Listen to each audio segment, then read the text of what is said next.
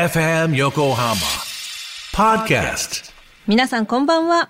FM 横浜ザ・モーターウィークリー、えー髪をちょっと切ったら「いやー誰かに似てるな」って言われた山下れなと。皆さんこんばんは、えー、全く気づかなかったモータージャーナリストの高橋明です。いきなり会話の途中で「あれ髪切った?」ってね。ね先に気づけよってやつでね。最初に気づくもんでしょう そうですよね「おはようございます」って言った時点でね。ねで誰に似てるんですか？誰だっけ？あのね 誰かに似てるんだよね。でね調べましたところね、うん。え黒木春さん？ああそれ。ね。それ。まあな間違いなく親戚にいるよっていうお顔立ちをされておりまして、えーどう反応していいのかわからないです。ということで節分ですわきらさん。節分。うん。はい。なんかエピソードあんの？あそうそう。あのですね、うん。ちょうど今出演中の舞台が終わってもあそうだよ。今日生山下なんだよね。あそうそうそう。実はスタジオからお送りしてます、えーそう福岡公演が先日終わったんですけど、その帰りにあの制作さんが、うん。皆さん節分で節分あるからこの櫛田神社のお豆持って帰ってみたいな感じで配ってくださって、うん。でその時にわーいって取りに行ったら一人男性の共演者の人が取らないから「えなんで豆まかないんですか?」って言ったら、うんうん。その方のお名前が渡辺さんって言って「うん。いやうちの家系あのおにぎりなんであのまかなくていいんですよ」でめっちゃドヤ顔で言われて「どういうこと何それ?」って言って、うん。調べました。ところどういうこと？そうなんです。平安時代中期に渡辺の綱という人がうん。鬼の腕を切り落とした、それでそれ以降鬼がいや「こいつらやべえ」って渡辺一門はもうダメだみたいな感じで襲わなくなったって言って今も子孫に近寄らないということで渡辺さんっていう人たちはね豆まきしないんだ。しないどんな感じでもいい。ね、ちょっとあのリスナーの、ね、中のか方にいたら教えてください。うちは巻いてますって人いたらね面白いけど、ね、いやもう巻かなくていいらしいからね。ね。それいいね。やった。っていうお話でございました、はい。ということでさあ今夜のモーターウィークリー前半後半投資でこんな企画をお送りします。ホンダ N ボックス特集開発責任者に聞くえー今乗用車を含めて日本で一番売れている車が軽自動車スーパーハイトワゴンホンダ N ボックスです、えー去年6年ぶりのフルモデルチェンジにより3代目モデルが登場したんですが、えー今夜はその新型 N ボックスの開発責任者の方をゲストにお迎えします。車情報満載でお届けする FM 横浜ザ・モーターウィークリー皆さんどうぞ最後までお付き合いください。渡辺の情報もね。The Motor Weekly FM 横浜ザ・モーターウィークリー山下れなと高橋明がお送りしてます。今夜のモーターウィークリーは全編通して日本一売れている車の開発秘話に迫るホンダ N ボックス特集をお送りします。早速ゲストをご紹介しましょう。ホンダ技研工業株式会社四輪事業本部四輪開発センターチーフエンジニア新型 N ボックス開発責任者でいらっしゃいます伊佐山博之さんです。こんばんは。こんばんは、伊佐山です。今日はよろしくお願いします。よろしくお願いします。どうぞよろしくお願いいたします。伊佐山さんは普段は栃木にいらっしゃるんですか？えっと鈴鹿、三重県の鈴鹿。市。鈴鹿、はい、じゃあ今日鈴鹿から。はい、そうですね。はありがとうございとんでますもないご足労を。あの鈴鹿の方では豆まきとか恵方巻きとかなんかあります？あんまり聞いたことないですい。ごめんなさい。恵方巻きは多分あると思います。ああそうですか、はいなんかそんな時期ですよね。はいはいすすいませんいきなり違う話を面。白い面白いはいあのー N ボックス新型 N ボックスまあ相変わらず売れ行き絶好調で、はいすごいこういうレベルの高い車になったなっていうのが印象に持ってるんですけども、はいまずちょっと伊佐山さんのプロフィールをちょっとご紹介してください。はい、じゃあ紹介させていただきます。えー、伊佐山博之さんは1989年、ホンダ技研工業に入社。1992年、ホンダ技術研究所に転籍され、初代オデッセイ、ライフ、インテグラなどのインテリア設計に従事されました。2008年にはアジア専用モデル、初代ブリオのインテリア設計プロジェクトリーダーをお務めになりまして、2017年にはアジア市場をメインターゲットとする2代目 BRV の設計領域に関する開発責任者代行に就任。そして今回新型 N ボックスの開発責任者をお務めになりました。すごいプロフィールあの最初本田技研に入って研究所に移られて、はい。でいろんな車の開発をされてきて、はいっていうところでえー新型 N ボックスの LPL になられたとい。うところですよね。で、まあ、スーパーハイトワゴンっていうカテゴリーが今その軽自動車の中ではあの最もこうシェアが大きいというか、はい。注目されてる中で N ボックスって9年連続日本一なんですか？そうですね。はいすごいですよね。もう ね先駆者ですね。うんで、えー、と今回のフルモデルチェンジなんですけどもまあそうやって売れてる車なんでフルモデルチェンジすると、はいやっぱ言い悪いいろいろ 言われちゃうと思うんですけどそうですね大変だったんじゃないですか？そうですね。あの最初は大変になるかなと思ったんですけども、ええあの売れているからこそ、うんあの逆に N ボックスの強みなんだろうねっていうところをとことん我々もお客さんが買ってくれてる理由を調べて、やっぱりやるべきことがこう明確になったので、それを粛々とまあやっていったっていう形ですかね。ああじゃあ守らなきゃいけないところと、はい変えなきゃいけないところ、はいそういうところがよりこう明確になったって感じなんですかね。そうですね。なるほどね。でその中でじゃあ具体的に変えなきゃいけないことそれから変えちゃいけないこと、うん。でどの辺だったんでしょう？例えば変えちゃいけないことでいくと、はい。あの N ボックスってすごいパッケージがやっぱりいい車なんですね、うん。いわゆる室内のこの使い勝手含めた。はい。そういうところは逆に変えちゃいけないのでうん。例えば背を低くしたりしちゃうとうん。全然 N ボックスじゃなくなるよねみたいなところでいくとうん。変えちゃいけない部分があったり、うん。逆に変えてほしい部分はお客さんからうん。例えば、まあ、小柄な方が運転席に座るとうん。少し前が見づらいみたいなところでいくと、うん。あの今回インパネ周りをこう水平にしてうん。運転しやすくしたりとか、まあ、そういうところをやっていったと。なるほどね。これ車の開発ってさいろんな人が関わってて、うん。いろんな意見がこううんあるわけ。ですね。でこれをやろうやらないっていうのがあってそれをまあ取りまとめてるのがまあ伊佐山さんなんだけど。えそういう立場でこうなんかもうね仲間同士がややり合い始めたら あの折ち案というかねそこで諌めていかないといけないと思うんですけど、まあ、調整するのってやっぱ大変ですかそういうところ。そうですねただ、あのーやっぱり変えなきゃいけないってもう、うんみんな分かると、いやっぱそうだよねって言ってみんなベクトルが一方向に行った時はもう一気に進むので、あのね、はい大人なんでみんな。そうですよね。メンチ切りあったりしないですよね。もちろんね。そらそうですよ。その学校じゃないそうでしたね。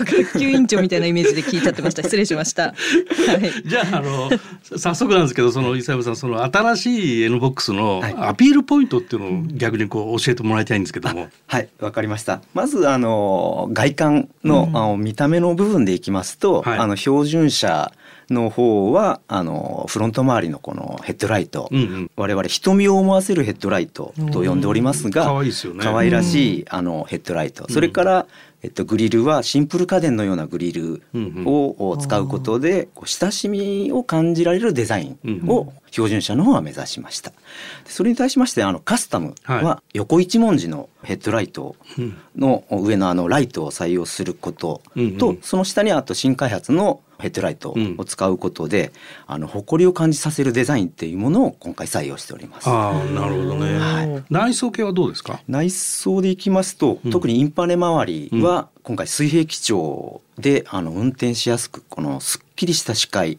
が売りですね。ああ、はい。やっぱり前のモデルで少しこう見にくい見にくいまではいかないのかもしれないんですけどももうちょっと視野が広い方がいいっていう意見があったってことなんですかね？そうですねあの男性が乗る分にはそそこまでなかったんですけどもやっぱり小柄な方とかが乗るとちょっとやっぱり見づらいよっていう声がやっぱり多く上がっておりました。ちょっと自分背がでかいんでね。秋田さんは困らないですよね。気づかない点だな。なるほど。デザイン見てどう？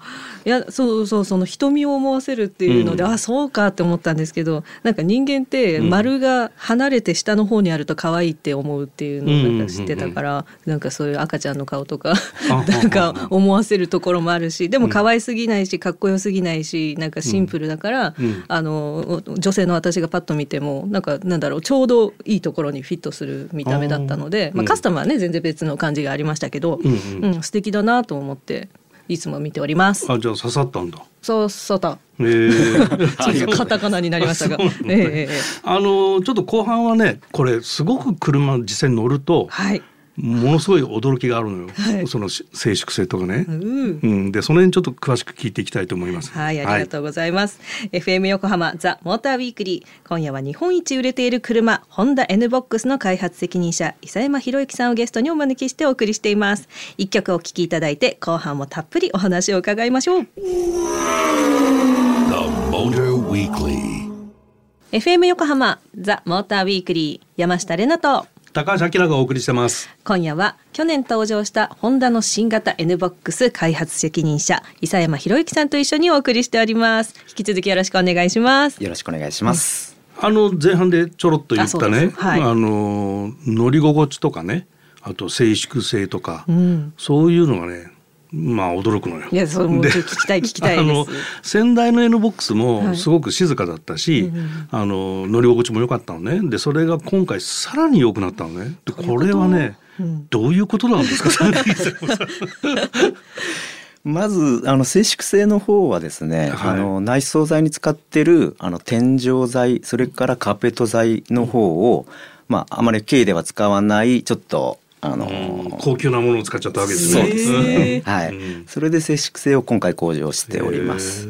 それから乗り心地の方なんですけども、あのサスペンションの締結方法を、うんうん。やっぱりこちらも軽では使ったことないやつを、まあ工場のラインをちょっとわざわざ変えてもらってまで今回採用 N ボックスから採用してもらっておりますのでその辺で乗り心地はかなり向上しております。あのそのサスペンション取り付け方とか、はい。はい。取り付け方法とか、はい。そういうのを工夫してってことですか？そうですね。すごい。生産ライン変えるるってすごいね。どういう実は伊佐山さんすごい人なんじゃないの？いやすごい人 N, N ボックスがすごいんです。いやなんて謙虚な。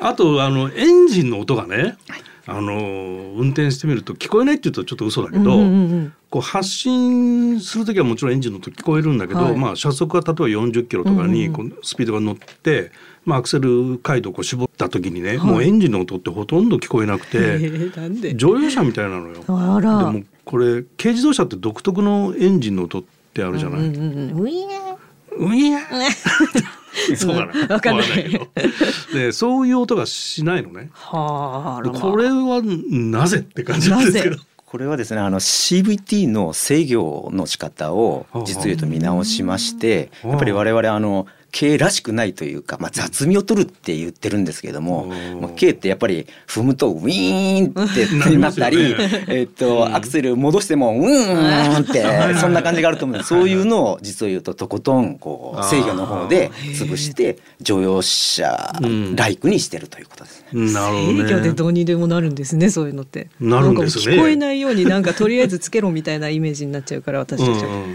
うんだ。なんかねやっぱりね、全体的にレベルアップしてるのー。ね。であんまボディ自体はあんまり変更はしてないんですよね。あの骨格自体は。そうですね。あの衝突対応とかではいじっておりますが、うんうん。あのなんだろう合成をガチガチにするとかそういうことはやっておりません。なるほどね。ただもともとがね専門的なんだけどインナーフレーム構造っていう構造を持ってて、うんはい。これ最初にこう骨をっていうか枠を作る、うんうんうんうん。でそれからアウターパネルをつけていくんだけど、はい。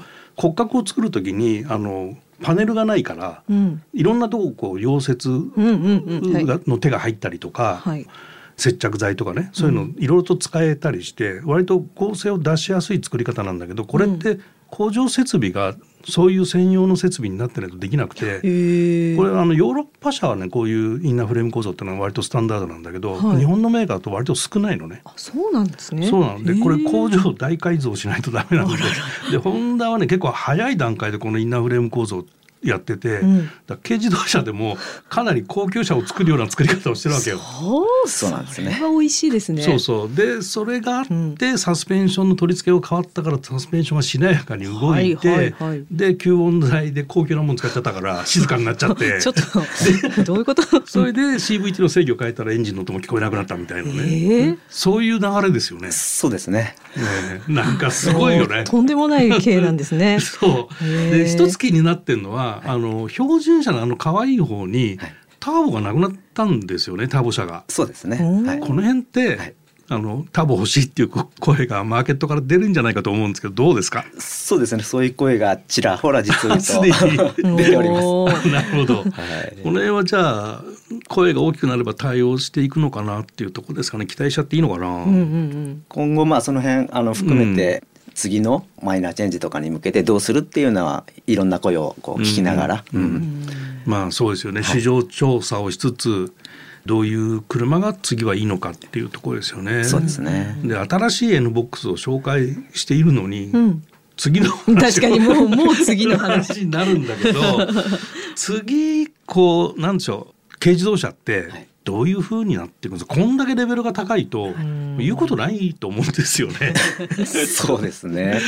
私あの K ってこの日本が生んだ究極のこうスモールカーだと思っております。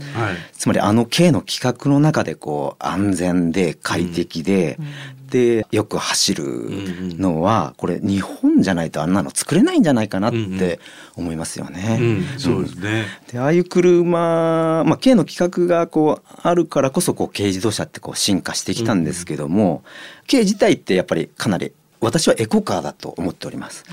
もう実を言うと軽自体がですね。でそのエコカーはさらにまあ今後もう電動化も含めたその進化っていうものはどんどんまたしていくんだろうなというのは思っております。あなるほどね。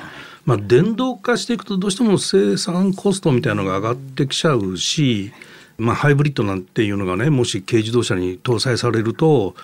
まあ、相当なお値段になっちゃうなっていうのが想像できるのと、あとはあのまあ、自動車産業全体でその E アーキテクチャって言われてるね、うんうん、電気電子プラットフォームみたいなのがあるんだけど、はい。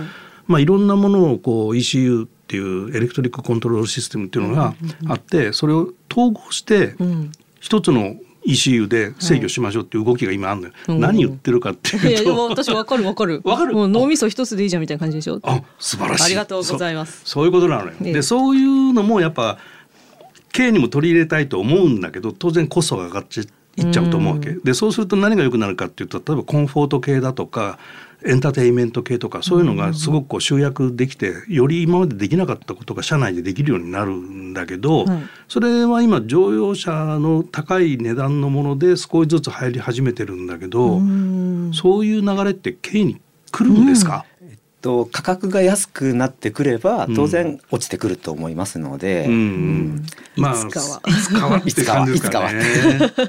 なるほど。わかりました。なんかあの今日はその N ボックスの凄さ、うん、えー、ぜひこうディーラー行ってね皆さんに試乗してもらいたいと思うんだけども、はい、で次世代の軽自動車がどうなるかっていう話まで してもらって本当ありがとうございます。ありがとうございます。時間でした。今夜は日本が生んだ究極のスモールカー、日本一売れている車のフルモデルチェンジに挑まれたホンダ N ボックスの開発責任者伊佐山博之さんをゲストにお招きいたしました。伊佐山さん今夜はありがとうございました。ありがとうございました。ありがとうございました。FM 横浜ザ・モーターウィークリーエンディングのお時間となりました。今夜はホンダ N ボックスの開発責任者伊佐山博之さんをゲストにお招きしましたが実はまだ目の前にいらっしゃいます。引き続きお願いします。よろしくお願いします。あのなぜエンディングに佐山さんがいらっしゃるかというと、えええ言い残したことがあるんですよね。そうですね。な、なんでしょう？えっと、先ほどあの、え、はい、ね、あの見た目のところは言いましたけれども、えー、あの安全性能の向上のところとかもちょっとね、ね PR したかったので。大事ですよね。はい。